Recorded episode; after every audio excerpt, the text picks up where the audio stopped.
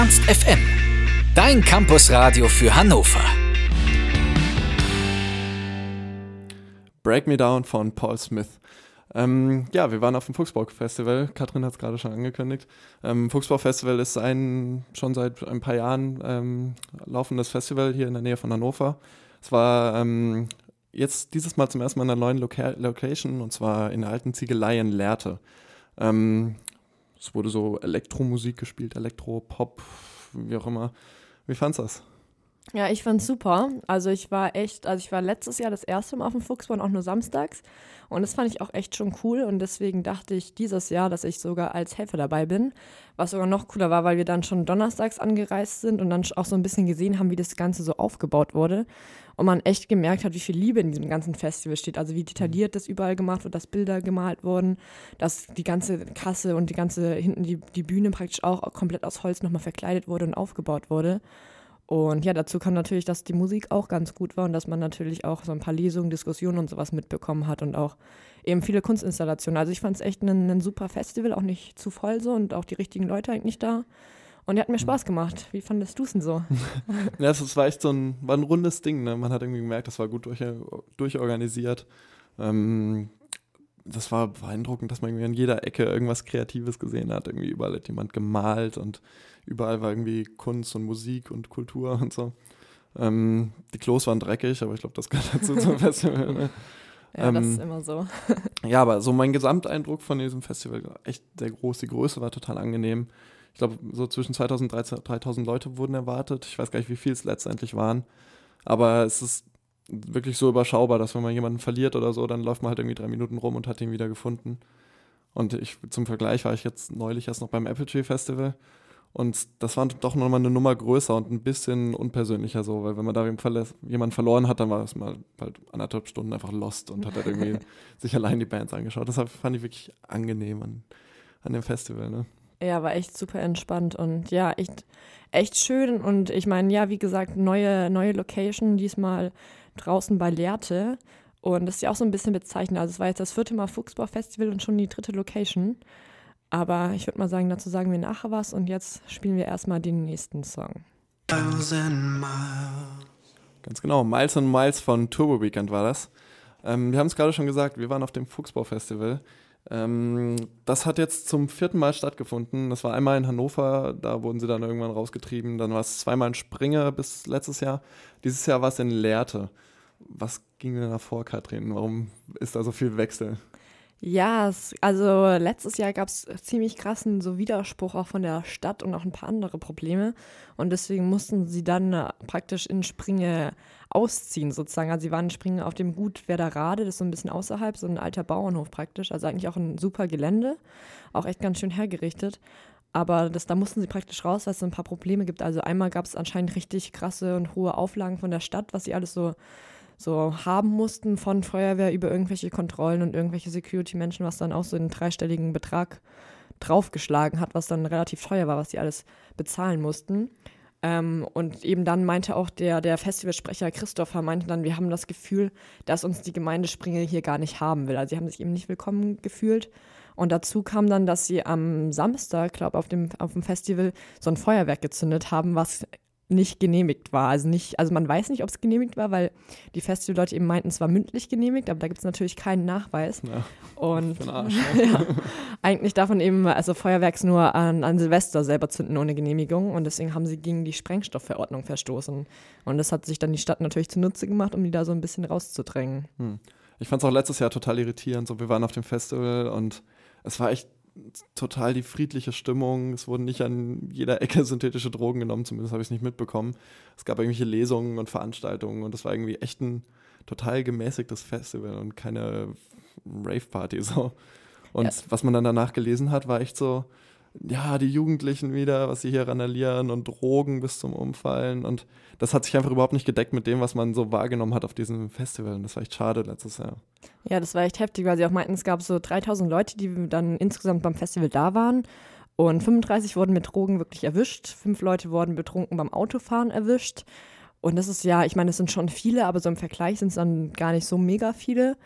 Und ja, es waren, waren ja auch keine krassen harten Drogen, so mit denen die erwischt werden. Und das ist eigentlich auf jedem Festival so. Aber dadurch, dass sie halt eben so krass kontrolliert haben, haben sie es dann eben gefunden. Und das nimmt man sich dann eben dann als Aufhänger, um die praktisch daraus zu vertreiben, einfach. Ja, das ist auch so das typische Spiel, glaube ich.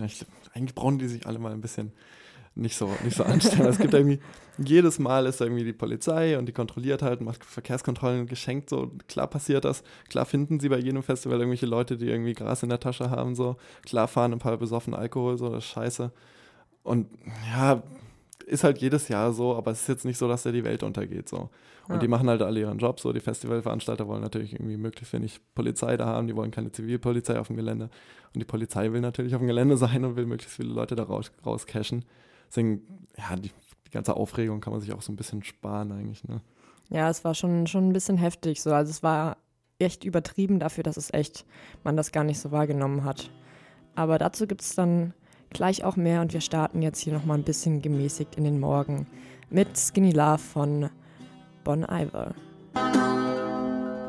Ja, wir haben gerade eben schon gesagt, dass es, wie gesagt, letztes Jahr auf dem Fuchsbau-Festival ein paar Probleme mit der Polizei gab, mit dem Drogenkonsum der Besucher, aber auch eben mit der Sprengstoffverordnung. Und da kam noch viel mehr dazu, denn äh, ja, wie gesagt, sie haben sich nicht willkommen gefühlt und es lag auch so ein bisschen an den Nachbarn, die sich dann beschwert haben, dass es eben zu laut war oder dass es, ja, dass es einfach dieses Festival, das wollten sie da einfach nicht haben, ne? Geschenkt, so wie jedes Jahr. Ja, aber das haben sie dieses Jahr auf jeden Fall geändert, denn das war ganz lustig, weil ich musste Donnerstag zum Festival laufen, weil die Shuttlebusse noch nicht gefahren sind, was ein bisschen, bisschen bitter war, weil es echt so eine halbe Stunde war. Aber es war eben ganz cool, weil wir sind in Immensen dann angekommen, also einen Bahnhof weiter als Lehrte praktisch, weil es näher war. Und da hingen schon überall so fette Plakate, so hey, Fuchsbau-Festival jetzt am Wochenende und ja, Lärmbelästigung tut uns leid und kommt doch alle vorbei. Ihr kriegt ein Ticket für 10 Euro, also 50 Prozent Ermäßigung. Und dann haben sie auch noch echt viele Infoveranstaltungen gemacht. Also ich habe eine getroffen, die hat da irgendwie echt stundenlang Flyer ausgeteilt, in jeden Briefkasten geworfen. Dann hatten sie echt so ein paar Infoveranstaltungen, wer sie eigentlich sind und was sie da so machen, um sich ein bisschen eben vorzustellen. Man hat tatsächlich auch ein paar Leute gesehen, so die offenkundig eher nicht ganz zur Zielgruppe gepasst haben, die trotzdem da waren. Das war ganz cool. Und ähm, was man auch so ein bisschen gemerkt hat, ähm, ist, dass eigentlich kein, kein wirkliches Problem war, weil es halt wirklich sehr weit draußen war. So, es, gab, es gab ein paar Anwohner, so, die praktisch direkt auf dem Gelände ähm, gewohnt haben, die das aber halt total supportet haben, die vorher halt abgestimmt haben, ob dieses, ähm, äh, ob die Veranstaltung auch wirklich stattfinden soll, die ähm, die Genehmigung gegeben hat. Wir erzählen gleich noch von dem Gelände, was es damit auf sich hat. Und von daher war so die, also zumindest war die wahrgenommene Akzeptanz der Anwohner so auf dem Festival echt besser als beim letzten Jahr und man hat sich nicht ganz so, also es war nicht so eine ganz so eine feindselige Umgebung, wie, wie es im letzten und dem vorletzten Jahr vielleicht gewesen ist. Genau, man hat auch so ein bisschen gemerkt, dass auch echt viele im Orga-Team praktisch aus der Nähe kamen und dadurch das wahrscheinlich auch noch so ein bisschen gefestigter war, weil man die Leute auch kannte, die da dahinter stecken mhm. und die dann auch gefühlt ihre ganze Familie zum Helfen mitgebracht haben. Also auch irgendwie die, die Bühne oder so wurde mit vom Opa von dem einen, von dem einen Künstler mitgebaut und alle haben irgendwie mit angepackt, also auch echt teilweise Minderjährige, die irgendwie 16, 17 waren, standen da mit hinter der Kasse oder beim Aufbau und haben Bauzäune, Zäune eingesteckt und alles mögliche. Also das hat man echt gemerkt, dass es echt willkommen war und eben auch diese Anwohner, die direkt da gewohnt haben, das auch ermöglicht haben überhaupt. Also es gab ja diesen Aufruf nach einem neuen Gelände und die haben sich nämlich darauf gemeldet und dadurch haben sie praktisch das Gelände bekommen. Also man hat gemerkt, dass es auf jeden Fall diesmal sehr willkommen war. Hm. Und dazu mehr nach dem nächsten Song. Der nächste Song ist von Nas und heißt The World is Yours. Hier ist Huckepacker Morgen mit Nico und Katrin. Ähm, Nico bin ich, mhm. Katrin ist Katrin. Katrin bin ich. ähm, die heutige Sendung steht ähm, unter dem Fuchsbau-Festival, wo wir beide herkommen. Ähm, ja, wir haben ja gerade schon gesprochen darüber, ähm, dass wir ein neues, äh, dass das Fuchsbau-Festival eine neue Location hat. Ähm, und zwar in Lehrte. Und das ist eine alte Ziegelei und ich bin da reingekommen und ähm, da sind irgendwie Leute rumgelaufen, die Zytanien-Shirts ähm, anhatten. Es hingen überall Plakate, wo Zytanien drauf stand, wo irgendein Festival angekündigt wurde. Ähm, als wir einen Interview gesu äh, Interviewplatz gesucht haben für eine Band, da hat uns ein Zytanien-Mensch rumgeführt, ähm, der nicht so aussah, als gehört er zum Fuchsbau-Orga-Team. Und ähm, ja, ich habe nicht so richtig durchdrungen lange, was dieses Zytanien eigentlich ist. Katrin hat das aber inzwischen durchdrungen. Ja, und zwar, ähm, ja, ich fand das ganz lustig, weil es auch praktisch so eine neue Welt da anfing. Also sie hatten auch so ein eigenes Ortsschild, wo Zitanien drauf stand, Deutschland durchgestrichen war. Und zwar kommt der Name Zitanien von der Zitan AG. Die waren nämlich seit, also ab 1976 wurde die auf dem Gelände dieses, dieser Ziegelei gegründet. Und die haben versucht, irgendwie mit so Playton-Kügelchen so irgendwie so Dämmmaterial Ziegel zu bauen. Mit was? Playton heißt das. Ah, ja. Und ja, das war aber leider, also sie haben es wie gesagt nur versucht, weil es anscheinend zu schwer zu verarbeiten war und dann in der Praxis gar nicht funktioniert hat und auch irgendwie dann zu teuer anscheinend war, das umzusetzen. Und deswegen mussten die schließen.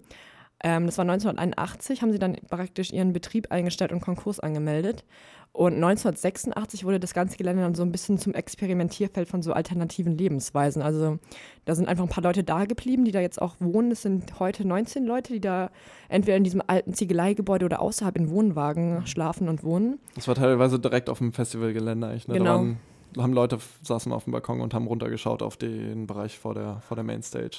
Ja, das war echt heftig. Und auch hinten dann noch so ein paar, das waren echt so diese alte Fässer, irgendwie so, so, so Wohnwagensiedlungen, die auch, eigentlich- also es war ganz süß hergerichtet. Also wir hatten da auch so, so eine Gitarre, die war dann so, so ein Vogelnest irgendwie im Baum drinne. Also alles ganz cool hergerichtet. Und die richten eben einmal im Jahr dann das Zitanien-Festival aus. Das ist jetzt in zwei Wochen auf dem Gelände. Am 28. geht es los. Ist auch so ein dreitägiges Festival. Das besteht jetzt seit 1987. Und da nehmen sie praktisch das ganze Geld ein, mit dem sie dann das Gelände instand halten. Mhm. Und das Fuchsbau-Festival hat ja irgendwie ziemlich gestrampelt so, ne? Und haben, haben nach einer neuen Location gesucht, weil sie eben in, ähm, also weil sie letztes Jahr eben nicht, nicht mehr willkommen waren, da wo sie vorher waren. Und ähm, haben über Facebook einen Aufruf gestartet, ne? Und haben gefragt, ob es Tipps gibt oder Hinweise, wo man dieses Festival abhalten könnte. Und da kam eben genau diese alte Ziegelei ähm, ins Gespräch und dann wurde abgestimmt ähm, äh, äh, bei, den, bei den Besitzern, bei den Bewohnern dieser, dieser Ziegelei. Und hat mir der Kerl, der uns eben auch beim Interview Platz suchen geholfen hat, ähm, hat mir erzählt, dass sie ähm, irgendwie da erst so ein bisschen skeptisch waren, weil das irgendwie jetzt eben ihr eigenes Festival steht in zwei Wochen bevor. Und das wäre im Prinzip irgendwie so vier Wochen Dauerstress für die gewesen. Aber schlussendlich haben sie sich dafür entschieden und das führt eben auch dazu, dass sie jetzt auch echt auf einem Gelände waren, wo sie den Support der, der, ähm, der Besitzer hatten, wo sie den Support der Anwohner hatten. Und ähm, das war echt eine coole Sache. Und es hat auch, man hatte diesen ganzen alternativen Charme so gleich noch mitgebucht im Prinzip auf dem Gelände. Ne? Dadurch, Ja. dass da dieses, dieses sozial oder nicht sozial ist, aber dieses, dieses alternative Wohnkonzept da ausprobiert wurde und da wirklich so alteingesessene ähm, linke Typen rumsaßen, so, die dann auch sich auf dem Festivalgelände aufge, aufgehalten haben, war das echt irgendwie eine coole Atmosphäre, würde ich, würd ich mal sagen. Ne? Genau, und die sind dann auch praktisch mit ihren Hunden überall rumgelaufen und was, was natürlich auch dazu gehört, dass sie praktisch beide voneinander profitieren. Also die übernehmen die ganzen Bauzäune und die ganzen Campingplätze jetzt schon eingezäunt ist, das ganze Gelände, das können sie jetzt, bleibt jetzt einfach alles stehen bis in zwei Wochen. Also die haben damit keine Arbeit, was ja auch immer so der größte Teil ist. Also sie haben letztes Jahr drei Tage für den Aufbau gebaut von diesen Bauzäunen. Dieses Jahr haben sie es in einem geschafft, weil sie echt viele Helfer hatten. Aber das ist natürlich so, so eine Last, die dann einfach weggenommen wird, dadurch, dass es zweimal genutzt wird. Was nur schade ist, dass eben der Großteil von den ganzen Bühnen und so weiter, der wird jetzt erstmal abgerissen, weil die natürlich, also dieses Titanien ist mehr so ein Punkrock-Festival, das heißt, die haben einfach nicht die gleichen Besucher, also die sprechen nicht die gleichen Leute an, deswegen muss es natürlich ein bisschen anders aussehen. Aber allgemein ist es natürlich ganz entspannt, dass man jetzt viele Sachen doppelt benutzen kann. Ja. Mit Punkrock geht es nicht weiter, sondern mit Complexity von den Eagles of Death Metal. Das klingt eigentlich fast schon passend. Ne? Ja. Naja, wir hören uns gleich. Ja, und da sind wir wieder zurück bei Huckepack am Morgen. Wie gesagt, es geht ums Fuchsbau-Festival dieses Jahr auf dem Zitanien-Gelände oder der alten Ziegelei in Lehrte. Und ja, letztes Jahr gab es ja richtig krasse Polizeikontrollen und eben Drogen wurden gefunden und so weiter. Und dieses Jahr war das eigentlich gar nicht so anders, weil es war eben ganz lustig, weil ich samstags an der Kasse saß und so ein bisschen mitbekommen habe, was da alles so abging. Und man eben auch gemerkt hat, dass die Polizei echt, echt da war, auch Zivilpolizisten anscheinend da waren. Die hat man natürlich nicht so gemerkt, aber es hingen überall Schilder, so Obacht, Zivilpolizisten sind auf dem Gelände. Und auch vorne haben sie die ganzen Autos gefilzt und dazu kam eben das Samstag, habe ich meine Schicht angefangen. Dann wurde mir sofort gesagt, ja, okay, ihr müsst jetzt dieses, dieses, diese Schicht echt alle Ausweise kontrollieren, ist egal, wie alt die aussehen, einfach alles, alles durchmachen, weil sich das Jugendamt auch noch angekündigt hat, die dann wirklich auf dem Gelände nachher waren. Und wir da auch so ein paar, auch so wirklich so ein paar Leute hatten, die versucht haben reinzukommen und so meinten, ja, ich habe Ausweis gerade nicht dabei, kriege ich jetzt mein Bändchen. Und dann wir eben meinten, nee, so erstmal Ausweis. Und dann kam der Typ zurück und war echt noch 17. Was dann ganz gut war, weil dann eben echt so um, um 17 Uhr kam das Jugendamt, so zwei Typen, die natürlich auch mega aufgefallen sind, weil sie einfach nicht aufs Gelände gepasst haben. Also waren so zwei Ältere, die dann auch meinten, ja, nee, Bändchen brauche ich auch nicht. Also da, deswegen sind sie ja noch mehr aufgefallen. Und Gott sei Dank ist da nichts passiert, weil das sind natürlich dann auch wieder ein paar hohe Geldstrafen, die man zahlen muss, falls da dann irgendwas ist. Hm, aber ich habe nichts mitbekommen, dass irgendwas war, ne? Nee, ja. aber das weiß man jetzt bis jetzt ja auch noch gar nicht so genau. Also klar war nur, dass eben die Polizei dann vorne am Eingang stand und dann echt, also auch sonntags noch jedes Auto eigentlich gefilzt haben, was reingekommen ist. Den Shuttlebus natürlich nicht, weil der immer proppenvoll war. Also das wäre dann wahrscheinlich zu viel Aufwand gewesen. Aber wirklich jedes Auto durchsucht haben nach Drogen und ja. Wir haben äh, Mogelbaum interviewt oder Mogelbaum oder wie auch immer die heißen. Ähm, die wurden auch gefilzt auf ihrem Hinweg. Das war eine Band, die am Samstag, glaube ich, gespielt hat. Nee, am Freitag. Am Freitag, ja. Am Freitag haben die gespielt. Und ähm, ja, wurden eben auch auseinandergenommen, mussten irgendwie einmal Pinkeltest machen und das volle Programm, so damit das Auto auch nicht durchsucht wird. Ja, ja, also klassisch eben wie bei jedem Festival, so, das war eigentlich auch nichts Besonderes, ne? Ja. Ja, dann machen wir erstmal weiter und zwar mit den Pixies und Where's My Mind? Ja, und da sind wir auch schon wieder zurück bei Ernst FM mit Huckepack am Morgen. Es geht ums Fuchsbau-Festival und das Fuchsbau-Festival, das hat immer ein Thema, so ein Überthema, um das sich praktisch das gesamte Festival dreht. Das war letztes Jahr das Thema Stadtflucht, also dass die ganzen Leute praktisch aus der Stadt, Stadt zum Fuchsbau-Festival geflüchtet sind, um der Realität so ein bisschen zu entgehen.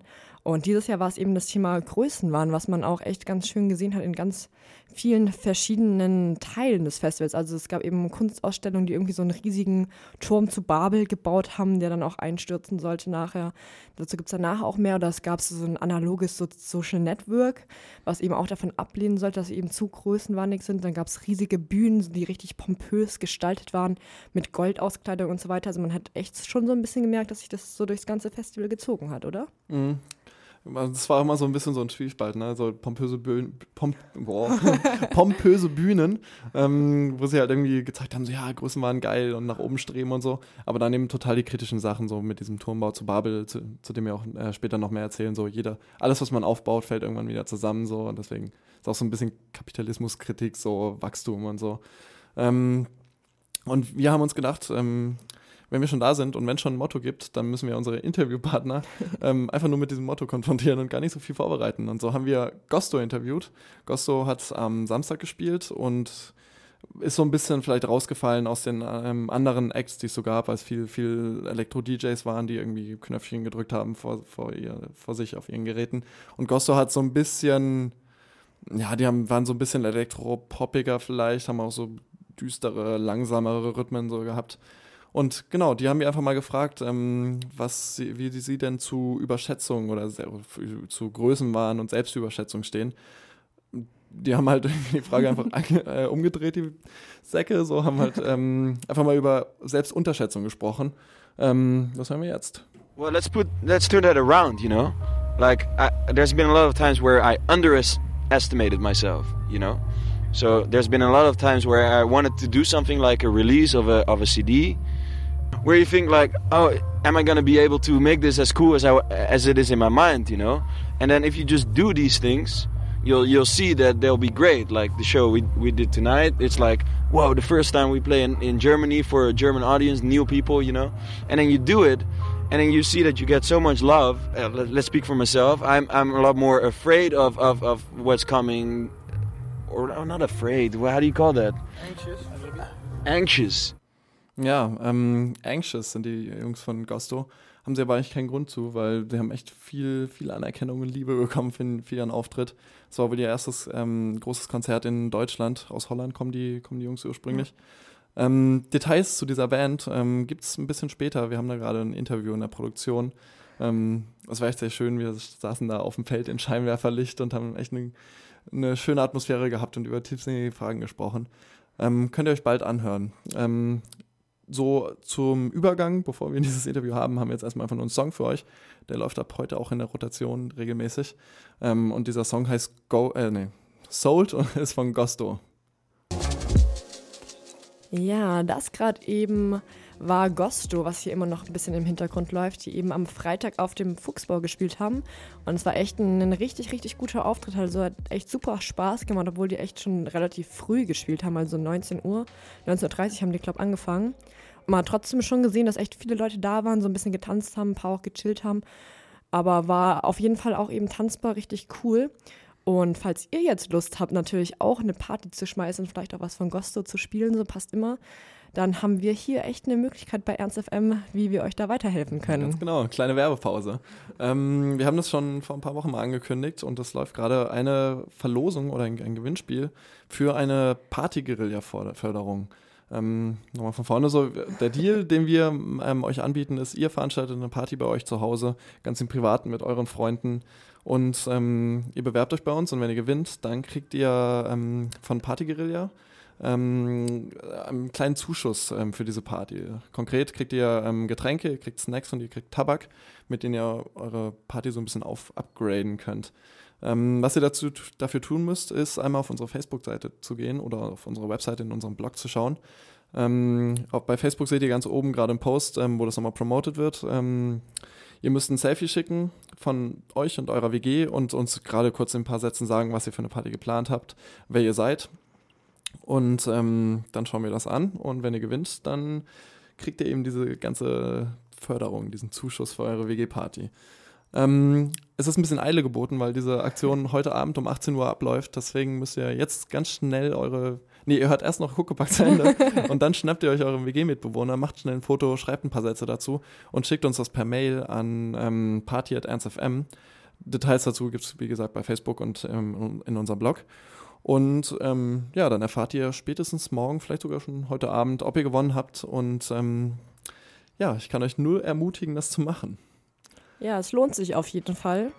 Und jetzt gibt es erstmal wieder ein bisschen was auf die Ohren für euch. Genau, nämlich Ready to Start von Arcade Fire. Hier ist Huckepack am Morgen, es ist kurz vor 10 und wir sprechen heute über das Fuchsbau-Festival, schon seit einer Stunde ungefähr. Und ähm, wir haben über vieles gesprochen. Wir haben über ähm, die Location gesprochen und ähm, wie das organisatorisch alles dieses Jahr lief von der Polizeikontrolle. Aber es ist ja eigentlich ein Festival und da geht es eigentlich um Musik und die Musik haben wir weitgehend ausgespart bisher. Ähm, Gosto haben wir schon ein bisschen gesprochen, das war echt so ein Ausreißer, weil die so ein bisschen poppiger waren so und ein bisschen abwechslungsreicher. und also ich muss sagen, so mein persönliches Problem auf diesem Festival war vielleicht echt so, dass die Musikauswahl schon einfach irgendwie zu eintönig war. Also es gab halt irgendwie tausend DJs, die sich nicht so wahnsinnig von unterschied voneinander unterschieden haben. Und ich weiß, also ich persönlich bin so gestrickt, dass mir das oft nicht reicht. Ich hatte nur so ein so, das kann ich mir halt irgendwie eine Stunde anhören und vielleicht auch noch eine zweite Stunde. Aber ab der dritten Stunde ist es dann irgendwie so ein bisschen Autopilot und man wippt irgendwie vom rechten aufs linke Bein, vor allem wenn man nicht so gut tanzen kann wie ich. und dann war ich schon wirklich ein bisschen, bisschen angekekst so von, von, der, von der Auswahl der DJs in der Musik.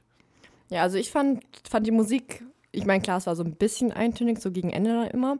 Was ich echt trotz, also was ich auch am, am besten fand, waren echt die beiden Bands, also freitags eben Mogelbaum und samstags Gosto. Also die haben es echt so ein bisschen rausgehauen. Die waren vielleicht auch noch ein bisschen zu früh so, also es wäre später auch noch ganz geil gewesen, weil die echt beide so um 19 oder 20 Uhr schon gespielt haben. Wobei Gosto so ganz gut die Abendsonne hatte, so ja. irgendwie das war ganz geil beleuchtet. Aber sonst, danach kamen halt DJs oder waren ein paar dabei, die ich vorher schon kannte. So Helena Hauf, die auch richtig geil war. Die hat leider Indoor gespielt um 3 Uhr morgens am Samstag. Da sind wir noch hin, aber das war dann irgendwann viel zu warm. Habe ich nicht mitbekommen. ah, schon, friedlich, schon friedlich geschlafen in meinem Zelt. aber es war schon, also es war schon ein bisschen eintönig so. Aber ja, also ich fand es gar nicht so schlecht, weil man dann so ein bisschen vor sich hin tanzen konnte, so Augen zu, einfach der Musik folgen. Und was ich richtig gut fand, also was ich von der Musik her richtig gut fand, so von, vom Konzept her vielleicht nicht so, war der Sleepless Floor. Und zwar ist man da durch so, so ein altes Dixie. Eine Katastrophe. durch so ein altes Dixie-Klo reingegangen. Und war so ein, ja, so ein, so ein kleines, so in den Büschen drin, so ein kleiner Floor. Da haben sie dann alles irgendwie mal durchgespielt. Also echt so 90s zwischendurch. Dann lief am Sonntag lief Biene Maya. Ich, ich glaube echt, das, das Secret, das geheime Secret dieses Secret Floors war echt, dass die Musik eigentlich immer dann gut war, wenn man gerade irgendwie das nur von draußen gehört hat. Und dachte man so, hey, das ist ein gutes Lied und da singt sogar jemand.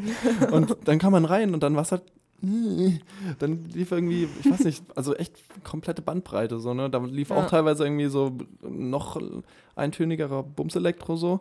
Und dann lief halt auch irgendwie, ich glaube am Samstag oder Freitag oder so war irgendwie dann ähm, 90s Party da. Ja. Und so die ganze Bandbreite. Und ähm, es war echt schwierig. Ja, es war immer so, so zum, zum Abkühlen praktisch ganz gut. Mal so anders wo reingehen. Was richtig, richtig schlecht war, war, dass es direkt neben dem Campingplatz war und war auch anschließend an unser extra Campingbereich von den Helfern, von den Volunteers. Und Sleepless Und- Floor haben die nicht ohne Grund so genannt. Nee, ne? also es lief Freitag echt bis, also Samstag praktisch dann bis halb neun Uhr morgens und das war genau dieser Punkt. Ich bin irgendwie um 8.15 Uhr aufgestanden, weil ich eh nicht schlafen konnte, weil es einfach viel zu laut war, sogar mit Oropax. Und dann haben sie die Musik ausgemacht und dann war ich so, okay, jetzt bin ich wach, jetzt kann ich duschen gehen. Frühstück. Ja, und das war halt echt heftig. Also da gab es auch echt Beschwerden, weil teilweise eben Leute um 8 Uhr dann anfangen mussten zu arbeiten, um das Frühstück vorzubereiten für alle anderen und überhaupt nicht geschlafen haben. Und dann meinten sie, okay, wir machen das im, am Samstag dann ein bisschen kürzer so. Wir haben ja hinten noch einen Floor. Ja, und kürzer hieß dann bis 7 Uhr morgens. Sie hatten mir dann auch nicht so viel gebracht, weil ich dann nämlich um 7 Uhr aufgestanden bin, weil es dann auch irgendwann durch war, weil es halt zu warm geworden ist im Zelt und dann. Ja, also das hätten sie, also ich fand die Idee echt gut, aber man hätte das echt woanders hinlegen können, diesen Floor. Oder Ja, das stimmt wohl. Naja, ähm, It's Not Over heißt der nächste Song von Panama und der wäre wahrscheinlich auf dem Sleepless vorgespielt worden, aber deswegen machen wir das jetzt. Und da sind wir auch schon wieder zurück bei Ernst FM. Wir wünschen euch einen wunderschönen guten Morgen. Vielleicht seid ihr auch schon wieder wach oder ein bisschen wacher. Ja, wir haben gerade eben über oder die ganze Zeit schon so ein bisschen über das Fuchsbau-Festival gesprochen. Gerade eben über die Musik. Und dass die so ein bisschen eintönig war, so ab abends. Also waren eben viele DJs, was ja eben so, so ein, einfach so ein Beat hatte und ein bisschen was drüber gelegt haben, was relativ ähnlich war, auch auf allen drei Floors so. Und ja, Nico war das ein bisschen zu eintönig und ich würde mal sagen, mit dieser Meinung steht er auch nicht ganz allein da. Ja, wir haben nämlich einen sehr prominenten Fürsprecher, den wir jetzt einfach mal instrumentalisieren, um, meine Geschm um meinen Geschmack hier als das Absolut hinzustellen. Ähm, und zwar haben wir neulich ein Interview geführt, ähm, Matthias Holz hat das gemacht, und zwar mit Andreas Dorau und Sven Regner. Und ähm, die beiden kennt man vielleicht. Andreas Dorau ist der der ähm, Sänger von äh, Fred vom Jupiter, das ist so ein neue deutsche Welle-Hit aus den äh, frühen 80ern. Sven Regner ist ähm, ähm, ebenfalls Musiker bei der Band äh, Element of Crime und ist Autor, hat irgendwie die Herr Lehmann-Trilogie geschrieben. Und ähm, ja, die beiden haben jetzt zusammen ein Buch geschrieben. Ähm, Sven Regner hat darin die Erinnerungen von Dorau nacherzählt, ähm, von den frühen 80ern bis 2000 ungefähr. Und Andreas Dorau hat halt eben so bezeugt, wie der, die Musikindustrie in der Zeit aufgestiegen ist und immer mehr Kohle gemacht hat mit Plattenverkäufen oder mit CD-Verkäufen. Ähm, und wie es dann eben auch wieder bergab ging. Und er hat das eigentlich so alles live mit, mitverfolgt. Und ja, wir haben die zwei in den Raum gesetzt und haben ihm ein Mikro in die Hand gedrückt. Und das ist eigentlich nicht, also mehr muss man mit dem Wein eigentlich nicht machen, weil sie ziemlich, ziemlich unterhaltsam sind und sich sehr lustig unterhalten äh, mit, miteinander. Und ähm, ja, Andreas Dorau ähm, bezeugt, wie, wie gesagt, meine Meinung, dass ähm, Samples vielleicht nicht immer das Nonplusultra sind. Sample als Realitätsersatz, Schwachsinn, also entweder ist das Sample als, nimmt man das Sample als Sample, aber Genau. nicht als Hilfsmittel für oder Ersatz für reale Bläser oder reale Streicher oder sowas. Genau, das würde ich voll unterschreiben. Ähm, und ähm, bei diesem Gespräch ging es ähm, auch so ein bisschen über ähm, Selbstüberschätzung und Größenwahn. Zumindest konstruieren wir das jetzt so, damit es ins Fuchsbau ähm, Überthema Größenwahn passt. Ähm, und zwar hat Sven Regner, der andere im Bunde, ähm, ein bisschen darüber, darüber referiert, ähm, was er denn hält von, von diesen Künstlern, die irgendwie übers Internet groß werden. dieses Kitschbild, dieses Bambi-Bild, ja. Äh, er war arm, er lebte im Trailerpark, ja, der stellt ja diesen einen Film auf YouTube und er war ein Weltstar und ein Millionär. Wenn man dann genau nachguckte, was eigentlich da los war, stellt man fest, das ist einfach eine interessante, eine raffinierte oder zumindest sagen wir mal aus, ja, ausgebuffte Form von Promo war, indem man diese ganzen Journalisten, die zu do, die allen Scheiß glauben, einfach das erzählt hat. Ganz genau so ist es. Die allen Scheiß glauben, den man ihnen erzählt, ne? die Journalisten. Ähm, ich hoffe mal, wir sind nicht solche Journalisten. Ähm, aber ich würde euch auf jeden Fall ans Herz legen, nochmal auf unserer Website vorbeizuschauen. Da ist ähm, auf der Startseite ein ganz großes Banner gerade. Da könnt ihr draufklicken, klicken auf die beiden, beiden nett aussehenden Herren und euch irgendwie 15 Minuten anhören, wie die sich unterhalten und kabbeln und erzählen, dass sie die Rolling Stones kacke fanden, finden und dass ihnen egal ist, was sie vor 20 Jahren gemacht haben. Ähm, hört euch das mal an. Ist echt ein gutes Ding geworden, meiner Meinung nach. Und ich bin total befangen, weil ich beteiligt war. Aber wir machen erstmal weiter mit dem nächsten Song. Ja, und da sind wir auch schon wieder zurück bei Huckepacker Morgen. Vielleicht seid ihr jetzt schon aufgestanden oder schon unter der Dusche. Ja, Thema Fuchsbau-Festival, was ja das eigene Thema Größenwahn hat. Darüber haben wir gerade eben schon ein bisschen gesprochen, auch über diese ganzen Projekte, die damit so, so ineinander gingen, die dieses zum Thema hatten. Und genau darum soll es jetzt nämlich gehen, um diese ganzen Kunstinstallationen, die da aufgebaut wurden und auch teilweise interaktiv an was man da alles machen konnte zum Thema Größenwahn. Und zwar gab es da ganz am Eingang sogar schon so einen riesigen Holzturm, ähm, der von äh, der von Eigenwelt hießen die, die Künstler, die kamen auch aus verschiedenen Richtungen, also Münster ähm, haben die Design studiert, der eine glaube ich sogar auch in Hildesheim oder Hannover und haben da praktisch so einen riesigen Turm aufgebaut aus Sperrholz. Also sie haben dafür auch überhaupt kein Geld ausgegeben, sondern das überall irgendwie gefunden. Sind da auch immer durch die Stadt gefahren und das eingesammelt.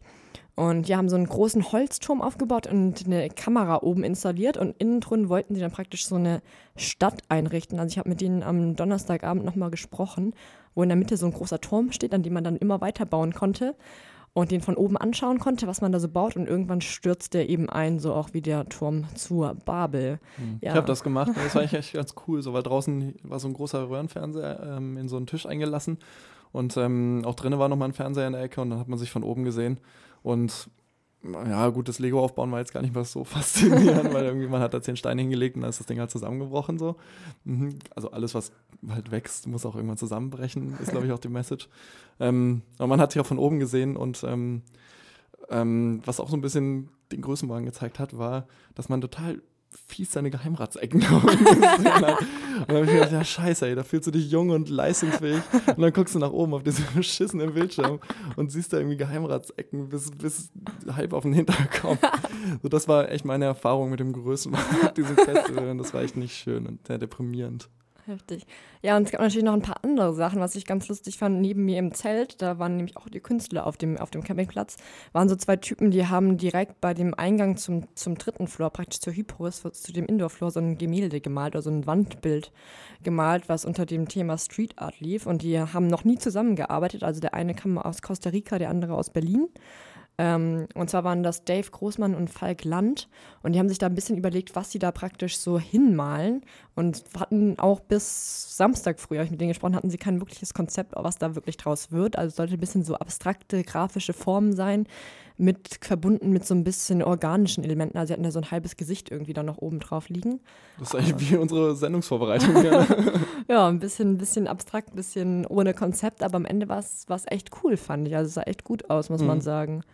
Ja, es waren, das gab ja, gab ja an allen Ecken diese, diese Künstler, die irgendwas gebaut haben. Irgendwie an einer Stelle haben sie irgendwie so Glitzerfolie an die Wand geklebt und da irgendwie so aufregende Dinge mitgemacht. Und dann waren überall Sprayer unterwegs. Das war echt cool. Ja, weil die mussten auch echt aufpassen, weil so ein paar Wände durften sie gar nicht bemalen, weil da auch so ein, so ein Goa-Festival manchmal stattfindet und die mit Schwarzlichtfarbe bemalt wurden. Da darf man natürlich nicht drüber malen. Ähm, und was sie eben auch hatten, war so, so ein Museum, also hieß es, hieß Nemesis Museum, da konnte man reingehen. Da haben sie auch ganz viele so Installationen gehabt, auch so irgendwie so ein, so Nachtschrank, wo wir am Anfang dachten, okay, das ist also Kunst. Ähm, aber dann konntest du die Schubladen so aufmachen und in jeder Schublade war eine andere, andere Musik praktisch drin. Und das war ganz cool. Und ganz hinten hatten sie dann so, so eine interaktive Installation von so Künstlern aus Hildesheim, die das programmiert haben, wo du praktisch so einen riesigen Gymnastikball hattest, den du rollen konntest und dann vor dem, auf dem Bildschirm vor dir gesehen hast, dass du so, so ein, so ein Süsi-Fox praktisch bist, also ein Fuchs der diesen, ja, der diesen, diesen Stein den, den Berg hochrollen muss, wo natürlich alle sofort. Also es war echt schwierig, muss man sagen, mit diesem Gymnastikball den so zu rollen. Und alle sind irgendwie spätestens auf der Hälfte des Berges komplett abgestürzt und gescheitert. Aber ja, dazu nachher noch mehr, was es sonst noch so gab. Und jetzt gibt es erstmal wieder ein bisschen äh, Musik. Baby Blue von King Cruel war das gerade. Und wir sind immer noch bei Huckepacker Morgen, immer noch bei 1FM und wir sprechen immer noch über das Fuchsbau-Festival, wo Katrin und ich an diesem Wochenende uns aufgehalten haben. Ähm, gerade ging es schon ein bisschen darum, dass es ähm, sehr viel Kunst gab auf dem Fuchsbau-Festival. An jeder Ecke waren irgendwelche, irgendwelche Künstler unterwegs. Und ähm, es gab auch so abseits dieser Kunst, von wegen Bilder an Wände malen, gab es auch so ein bisschen so ähm, Aktionskunst, nenne ich es mal. Und eine dieser Aktionen war Facebook Live, äh, nee, Face, Facebook Live heißt genau. Ähm, die Idee dahinter, wenn ich das richtig durchdrungen habe, war ein analoges Parallel-Social Network aufzubauen sozusagen. Das sah so aus, dass sie so eine große Pinnwand hatten, die auf dem Gelände ähm, hing. Und man konnte da hingehen und dann wurde man irgendwie zehn Minuten entführt und ähm, hat ein Interview gegeben und hat ihm erzählt, was man, was man für ein Mensch ist, was man studiert, wie man seinen Studiengang findet, was man sich irgendwie unter einer romantischen Beziehung vorstellt. Also es ging dann irgendwie schon in die Tiefe. Ähm, und daraus haben sie dann, das habe ich nicht ganz verstanden, aber sie haben dann irgendwie da ein Profil draus gebastelt, auf dem dann, nachdem sie in diesem viertelstündigen Gespräch halt irgendwie drauf stand, stand äh, äh, Katrin mag ihr, mag ihr Study-Program so. und habe ich nicht ganz durchdrungen, aber auf jeden Fall hatte man dann eben diese Wand, wo ganz viele ähm, äh, Zettel drauf äh, hingen, wo ähm, Katrin eben zum Beispiel mit einem mit einem Foto drauf war und irgendwie drunter, drunter so ein kleiner, kleiner Satz zu ihr. Und ähm, dann konnte man da Kommentare hinterlassen, so wie bei Facebook auch. Und weiß nicht, du hast irgendwie gar nicht mal so viele Kommentare bekommen, ne? Doch, ich habe sogar vier Kommentare bekommen. Da war, ich sogar ganz gut dabei. Aber ja, es war so, so ein bisschen, also es waren so Niederländer, die haben das gemacht. Und ja, es war, also ich habe es auch nicht so ganz durchdrungen, weil der Typ meinte, dass er das nicht erklären kann, sondern man muss mitmachen. Da haben wir mitgemacht und dann hat man eben diese paar Fragen bekommen, die auch irgendwie bei allen unterschiedlich waren. Also ich wurde gefragt, ob ich gerne Drogen nehme oder was ich hier so mache oder was ich hier am, am liebsten mache und irgendwie Sarah wurde was komplett anderes gefragt und dann haben sie irgendwie einen Satz da eben rausgenommen, den sie, glaube ich, ganz gut fanden, haben ein Foto gemacht, das zusammen ausgedrückt und eben dahin gehangen. Und dann haben sie eben durch so Schnüre so, so Verbindungen aufgemacht. Also dann gab es irgendwie grüne Schnüre, dass man befreundet ist. Dann gab es rote Schnüre, dass man in einer Beziehung ist. Und dann gab es nachher, was aber irgendwie echt wenige nur genutzt haben, so, so auch für andere Farben, wo man vorschlagen konnte praktisch, dass die beiden befreundet sein sollten oder dass die sich mal treffen sollten oder so und so weiter und eben dann so Post-its, mit denen man Kommentare machen kann. Aber ich glaube, das, das wurde zu wenig erklärt, dass es wirklich funktioniert hätte. Ja, das war so ein bisschen das Problem. Aber vielleicht war das auch genau die Essenz der ganzen Aktion, dass man irgendwie mit zehn Minuten sprechen noch nicht ein Profil bilden kann, wie es bei Facebook passiert und irgendwie die Person in ihrer Gänze zu fassen kriegt. So, und man hat halt am Ende doch irgendwie nur kondensiert, irgendwie so ein Foto, ein paar Informationen, so daraus kann ich jetzt noch nicht Schlüsse ziehen, wer du bist, so und das weiß nicht. Das wäre so, wie ich, wie diese Aktion zu retten versuche oder argumentieren würde, wie man es vielleicht retten könnte. Aber es war ein cooles Ding an sich. Und ähm, ja, ich weiß nicht, ob es für die, für die Leute ein Erfolg war. Ähm, es war, man hat auf jeden Fall drüber nachgedacht, denke ich. Ja, also es war echt ganz lustig, mal das so zu sehen und ja, mal vielleicht ein paar andere Leute zu sehen, die man noch nicht kannte auf dem Festival, aber ja, es war echt schwierig, da eben das, das weiterzutreiben. Dann wollten sie eben noch, sie wollten eine Facelook Live Mitgliederparty machen um 1 Uhr morgens am Samstag. Und ja, also ich habe es selber total vergessen, bin da nicht hingegangen, aber ich glaube, viele andere sind da auch nicht hingegangen. ist immer so ein bisschen untergegangen, aber ja. Naja, wir schauen uns das nochmal, wir beobachten das Projekt weiter und gucken, ob die das noch, noch besser hinkriegen. Und ähm, während wir das machen, hören wir den nächsten Song. Ja, wir wünschen euch einen wunderschönen guten Morgen. Hier sind wieder Nico und Katrin bei Ernst FM. Wir haben jetzt schon die ganze Zeit ein bisschen über das Fuchsbau-Festival gesprochen, gerade eben über die Kunst. Und ja, mein absolutes Highlight, was mir auch so beschrieben wurde, war die Show ähm, BS I Love You. Und darunter konnte man sich am Anfang gar nichts vorstellen. Also ich wusste, dass es so ja, Künstler aus den Niederlanden sind, die Bouillabaisse heißen. Also was für eine südfranzösische Fischsuppe steht. Ist auch ganz interessant. Ergibt Sinn, ergibt absolut Sinn. und ja, die haben einmal ihre Performance ähm, samstags aufgeführt, da habe ich es nicht hingeschafft und dachte so, okay, sonntags gehst du dahin. Ist aber auch richtig voll. Und ja, dann hat man auch erfahren, wofür dieses B und dieses S stand. Und war, stand das für Britney Spears, was ja eigentlich gar nicht so zum Fuchsbau passt, aber. Eigentlich nicht, aber es war ziemlich cool. So. Also ähm, man kann sich das so vorstellen, wir saßen irgendwie alle in diesem alten Ziegelei-Gebäude. Ähm, äh, auf dem Boden auf irgendwelchen Holzplanken und dann kamen vier sehr ähm, extrovertiert angezogene Damen auf die Bühne, so ein bisschen im Britney Spears-Style mit Perücken und ähm, knapp bekleidet und haben da eine mega coole Performance ähm, abgeliefert, haben, haben getanzt, haben auch so ein bisschen so Britney Spears, so, äh, es war eigentlich wie so ein, wie so ein, wie so, ein, so, ein, so, eine Ehrung ihres Gesamtkunstwerks, aber auch ein bisschen kritisch hinterfragt. So. Und das war ähm, begleitet von einem DJ-Künstler, wie auch immer. Ähm, und das war unfassbar. wir, kamen, wir kamen rein und ähm, es lief irgendein Beat und man hat eine Stimme singen hören, so soulig, ähm, soulig zu, zu dem Beat. Und ich habe halt gedacht, ja, okay, der, der fake das jetzt halt da vorne, weil der hat halt in so einem Mikro gesungen und halt mega, mega übertrieben die ganze Zeit reingesungen und du hast gedacht, ja, okay, ha, witzig, ja. Äh, ich habe irgendwie schon so eine Karaoke-Show erwartet oder sowas. Aber ich habe mir sagen lassen, der hat das tatsächlich genauso gemacht, der hat richtig gut ja. gesungen. Hat dann auch, wenn die, wenn die, ähm, wenn die Damen gesprochen haben, hat er immer ähm, irgendwelche Effekte reingemacht und dann das plötzlich so wah, wah, wah, und es klang bei denen cooler, als es bei mir gerade klingt. Aber das war echt ähm, sehr schön. Ja, es war echt richtig cool gemacht und eben gerade diese, also es war so ein kompletter Mix aus praktisch Theater, Musik, Tanz und auch so ein bisschen Mode. Also es ging eben los mit der einen Britney, die vorne schon angefangen hat zu singen. Dann wurde eben getanzt, dann, dann gab es immer so ein bisschen, also es ging auch so ein bisschen um Identitätssuche so von ihr. Also es wurde eben dieses ganze Phänomen Britney Spears so auch von hinten mal beleuchtet, so, was da eigentlich alles so vorgegangen ist. Und was ich auch echt heftig fand, dass sie das echt perfekt eingeübt haben. So. Also es lief echt teilweise so irgendwie Ausschnitte von Britney, wie sie wirklich spricht, mit Pausen. Und dann haben die Sängerinnen da reingesprochen, was genau abgestimmt war. Haben wirklich lippensynchron auch ähm, das nachgesprochen und sie Ja. zwischendurch ein bisschen persifliert. So, und das war Ja, das war echt War schon, schon ja. richtig professionell gemacht. Und ja, ich fand es auch echt, echt lustig, echt cool gemacht. Und ja, hat, hat super da reingepasst eigentlich. Ja, und was wäre die logische Folge, ähm, wenn wir schon von dieser Show erzählen? äh, wir spielen Britney Spears natürlich, und zwar mit Toxic. Ja, und da sind wir auch schon äh, wieder zurück. Ja, es gab, wie gesagt, viel Kunst auf dem Festival und genau dazu passend gab es dann auch sonntags eine Diskussion, ob Kunst äh, die Welt verändern kann. Ja, da sind wir dann auch noch schön hingegangen, so. Das war nach Britney Spears ähm, und saßen da dann schon und ich muss sagen, ich war ziemlich fertig. Also habe ich mich versucht, da auch so ein bisschen bequemer einzurichten, weil es echt gar nicht mal so angenehm war auf diesen Holzbänken und habe dann gar nicht mehr so viel mitbekommen von dieser Podiumsdiskussion. Aber der Nico, der hat echt aufgepasst und ja, erzählt euch mal ein bisschen was davon. Ja, während Katrin da schnarchend in der Ecke lag, ähm, habe ich mir das mal angeschaut. Und ähm, also worum ging es? Es ging darum, ob Kunst die Welt verändern kann oder ob Kunst sich viel zu ernst nimmt und irgendwie das total der Größenwahn ist, was eben zum Thema passt des Festivals. Ähm, auf dieser Diskussion waren zu Gast ähm, äh, Sissy äh, Leonard, gut vorbereitet. Ähm, die ist ähm, Chefin des Planungsstabs im Zentrum für politische Schönheit. Und ähm, außerdem mit von der Partie war Anne Bonfert. Und Anne Bonfert ist ähm, Theatermacherin, Regisseurin, war außerdem ähm, ehrenamtliche Bezirksbürgermeisterin Bürgermeisterin in Hannover Mitte vor ähm, zwei, drei Jahren.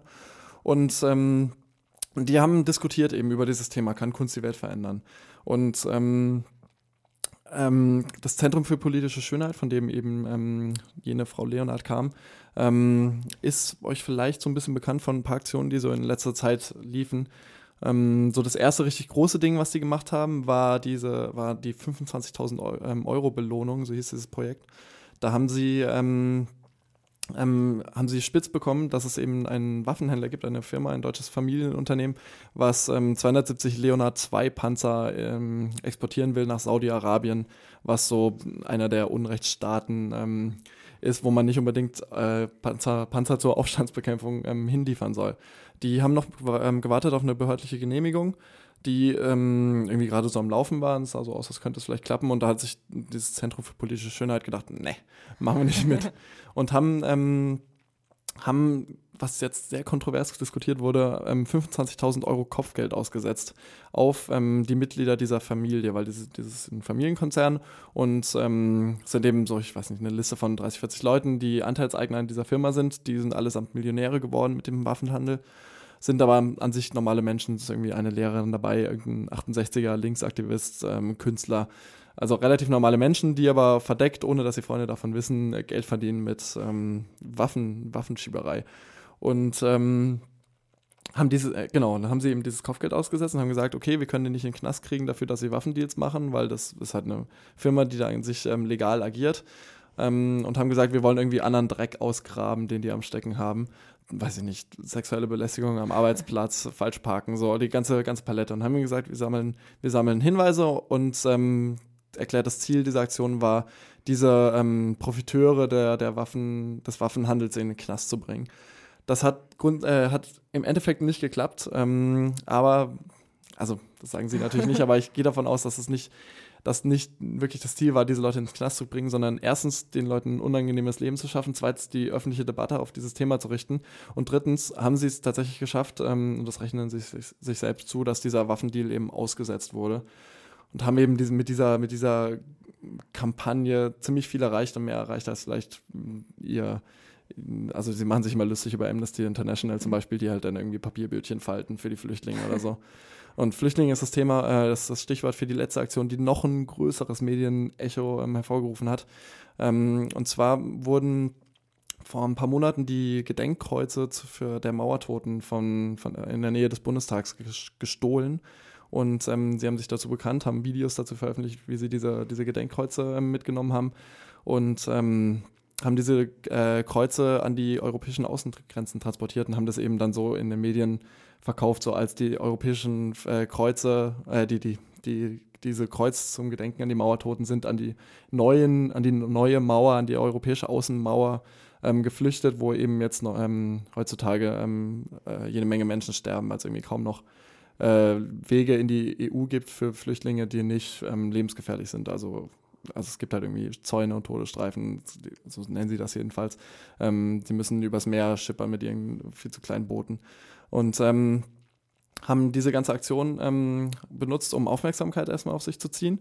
Ähm, es war eben ein, ein, riesen, riesen Medienecho, oh Gott, die Kreuze sind weg und die Springerpresse hat da natürlich ein riesen, riesen Debakel drum gemacht ähm, und wie könne man nur und moralisch so verwerflich. Und diese, diesen Drive, den sie da zu, äh, dafür bekommen haben, haben sie genutzt, um eine Crowdfunding-Kampagne ähm, zu pushen. Und diese Crowdfunding-Kampagne ähm, sah vor, ähm, freiwillige Leute in zwei Busse zu stecken und die nach Bulgarien an die ähm, europäischen Außengrenzen ähm, zu schicken.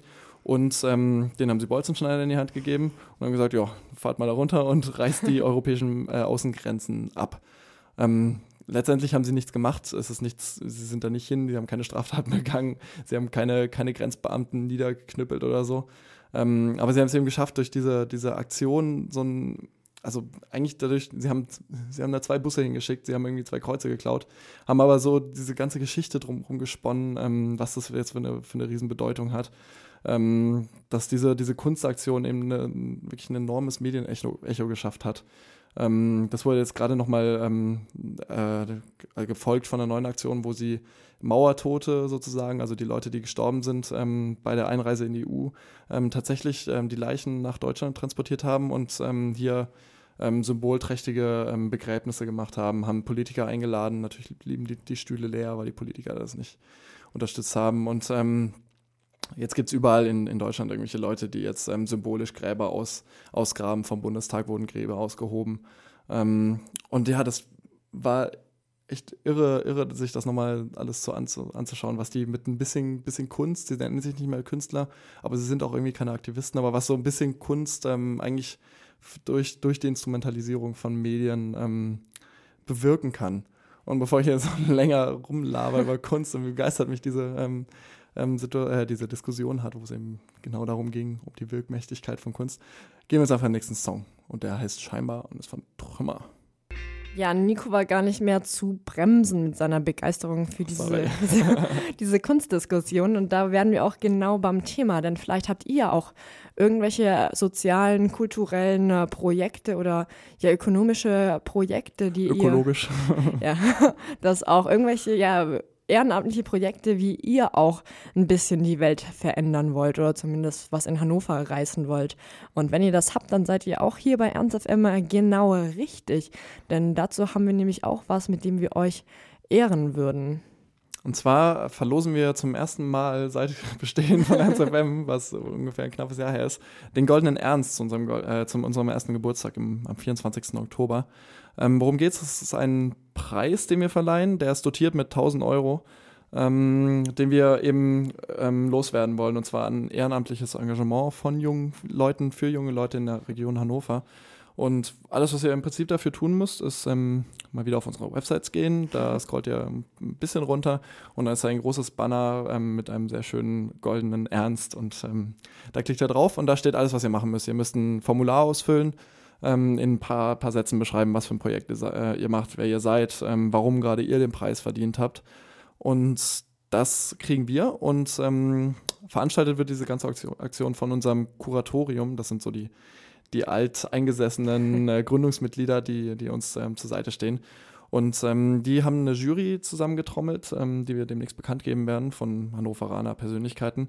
Und die werden sich eure Einsendung ansehen und einen Gewinner küren. Und dieser Gewinner kriegt im Oktober dann ähm, unsere schöne goldene Ernststatue und ähm, 1000 Euro, die ihr ähm, dann zur, zur, freien Verfügung für das Vorantreiben eures Projekts habt.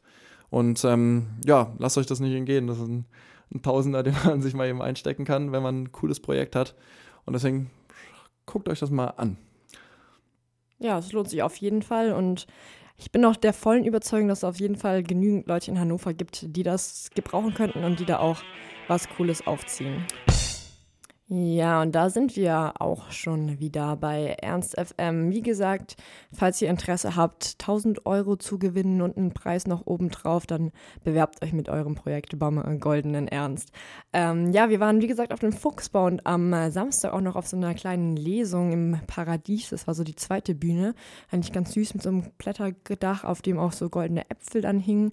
Und zwar war das eine Lesung von zwei Autoren. Einmal von Daniela Janjic, die ist Autorin Autorin, Theaterregisseurin in Berlin und ist aber eigentlich aus Bosnien-Herzegowina geflüchtet, als damals da Krieg herrscht und hat darüber auch ihren Debütroman Der gelbe Tage heißt geschrieben. Also es geht ein bisschen darum, dass es eben wie dieser Krieg praktisch Einzug hält in, in die Gedanken und in das Leben so dieser ganzen Menschen, die flüchten.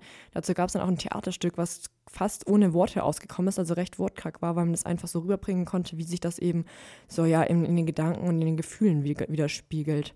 Ja, und neben ihr saß dann Kevin Kuhn, der hat Philosophie, Kunstgeschichte und Religionswissenschaft studiert und er lehrt jetzt literarisches Schreiben und Literaturwissenschaft in Hildesheim und hat auch seinen Debütroman vorgestellt, daraus ein bisschen vorgelesen, der Hikikomori heißt und auch so ein bisschen um, das, um den Rückzug geht, wie man sich zurückzieht aus der Realität und aus der Virtualität. Genau, da ging es um ähm, einen Jugendlichen, der ähm, sich, der gesagt hat, ja, ich habe jetzt eigentlich nicht mehr so eine Lust ähm, auf diese ganze Welt und auf diese ganze, ganze öffentliche äh, Gebaren und ähm, hat sich gedacht, ähm, er adaptiert den Trend, den es ähm, teilweise unter japanischen Jugendlichen wohl gibt, ähm, sich komplett ins Private zurückzuziehen und das treibt er so weit, dass er ähm, er geht in sein Zimmer, dunkelt, dunkelt die Fenster ab, ähm, will keine Nachbarn mehr sehen durchs Fenster. Er will von seinen Eltern möglichst nicht mehr gestört werden. Wenn er irgendwie auf Toilette geht, dann versucht er zu vermeiden, jemanden zu treffen. Seine Eltern unterstützen es auch anfangs, weil die so ein bisschen alternativ sind und ähm, ihm sowas eben ermöglichen wollen. Bringen ihm sein Essen vor die Tür. Und seine ein, einzige Fluchtmöglichkeit oder Außen, Möglichkeit nach außen zu dringen, ist eben sein Computer. Und ähm, ja, und, und in diesem Setting spielt so dieses ganze Buch. Er in, in, eben in seinen vier Wänden und macht sich die ganze Zeit Gedanken. Und ähm, ja, das hat, ähm, hat der ähm, Autor vorgelesen und war total entspannt. Wir lagen da und ja. haben uns Geschichten erzählen lassen. Ähm, dann wurde noch ein bisschen diskutiert, ähm, haben sie darüber gesprochen, ähm, wie, wie das, ähm, das Öffentliche und das Private, wie das ähm, miteinander interagiert und ist das Öffentliche privat und ist das Private öffentlich und ähm, wie sieht es eigentlich mit der Politik aus, ähm, sollte die Einzug in die, äh, in die Privatheit haben. Und das war auf jeden Fall ähm, ein interessantes Ding und auch wieder so ein, so ein Musterbeispiel dafür, was beim Fuchsbau so abseits von, von Musik und Tanzen und Trinken so und ja, ähm, also ich, angeboten wird. Ja. Ich fand es auch echt interessant, weil ich dazu auch erst letztens ein Buch gelesen habe, was auch eben darum ging, dass es ging um so einen Jungen, der hieß Igor, der ist so ein bisschen anders und der hat dann irgendwann mit 20 sich überlegt, dass man, wenn man sich komplett zurückzieht und so ein, in ein abgedunkeltes Zimmer setzt für 100 Tage, dass man daraus auf jeden Fall was lernen sollte, wenn man so zu sich selbst findet. Und hat sich dann, wie gesagt, in seiner Wohnung verbarrikadiert, hat allen anderen gesagt, er wäre im Urlaub alles, alles abgedämmt, Licht zugemacht, hat sich irgendwie Essen für 100 Tage bereitgestellt, irgendwelche Dosen, die da standen und ist dann komplett abgedriftet so in so eine Scheinwelt eigentlich, also weil er die Zeit gar nicht mehr wahrgenommen hat, hat dann das versucht irgendwie so tagebuchmäßig aufzuschreiben, was auch ganz interessant war, also in dem Stil war auch das Buch geschrieben, das war so Tag 1, Tag 2, Tag 3 und dann war man in so Klammern so, dass es eigentlich immer noch Tag 1 ist, weil man die Zeit einfach nicht mehr wahrnimmt, weil man eben kein Licht mehr hat, also keine Tageszeit, in der man sich orientieren kann und dann komplett abdriftet in irgendwelche Scheinwelt, wo es dann um geometrische Figuren und so weiter ging und ja, das ist super interessant, wie das wie man das so wahrnimmt, wenn man sich komplett zurückzieht. So ist es. Ähm, und wir spielen jetzt Lampshades on Fire von Modest Mouse und sehen uns gleich wieder. Nicht so besonders privat, sondern sehr, sehr öffentlich im Radio. Wir nähern uns bei Huckepacker morgen langsam dem Ende. Es ist kurz vor elf. Ähm, und wir sprechen ja heute über das Fuchsbau-Festival und wollen jetzt einfach nur mal so ein kleines Gesamtfazit geben. Ähm, Katrin, fandest du es letztes Jahr oder dieses Jahr besser? Ja, schwierig, weil ich letztes Jahr nur einen Tag da war. Also letztes Jahr war ich nur samstags da und deswegen war ich natürlich viel fitter und viel energiegeladener als dieses Jahr, weil ich schon ab Donnerstag da gezeltet habe und wie gesagt, dieser Sleepless Floor direkt neben meinem Zelt eigentlich war, also echt so acht Meter entfernt. Und ich deswegen vielleicht pro Nacht so höchstens zwei Stunden geschlafen habe und das, deswegen natürlich auch bei dieser Podiumsdiskussion eingeschlafen bin leider. Also es war dann doch ein bisschen anstrengender, aber ich fand also ich finde es schwer zu vergleichen so. Ich fand es eigentlich beides Male echt gut so von der, auch von der Musik her so, obwohl es am Ende schon ein bisschen eintöniger wurde. Das war aber letztes Jahr genauso. Ähm, ja, aber es ist auf jeden Fall ein ziemlich cooles Festival, auch mal, also weil es eben so klein ist, so persönlich ist, weil man die Leute auch kennt irgendwie so, die da rumlaufen und die, die auch künstlerisch aktiv werden. Und ja, also ich fand es dieses Jahr auch echt gut, auch mal so eben von hinten da, von, von innen da reinzuschauen, so als Helfer. Mit einer so. exklusiven Backstage. ja. Ja, wir haben Essen bekommen. das ist so eine Ähm, Frechheit. Ja, also es war ganz cool, dann die Leute mal so besser kennenzulernen, weil man eben einen Tag früher schon da ist, mit den Künstlern einfach mal sprechen kann, ohne dass überall Festivalbesucher rumlaufen und ja auch mal diesen Kontakt hat zu den Menschen, die eben das alles so dahinter organisieren und was da alles so passiert, so komplett ehrenamtlich. Hm, Ja, ging mir auch so. Also die Atmosphäre fand ich dieses Jahr, glaube ich, fast noch ein bisschen besser, weil das eben alles noch ein bisschen runder war. So, das war diese Ziegelei, wo einfach schon so ein, so ein sehr alternatives Setting da war.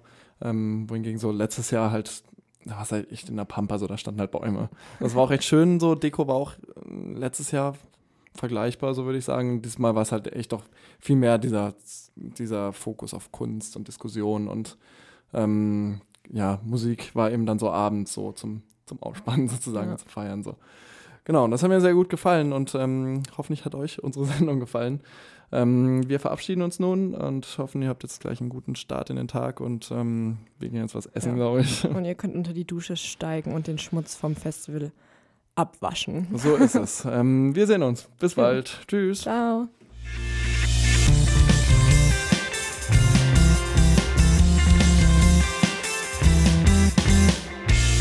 Ernst FM.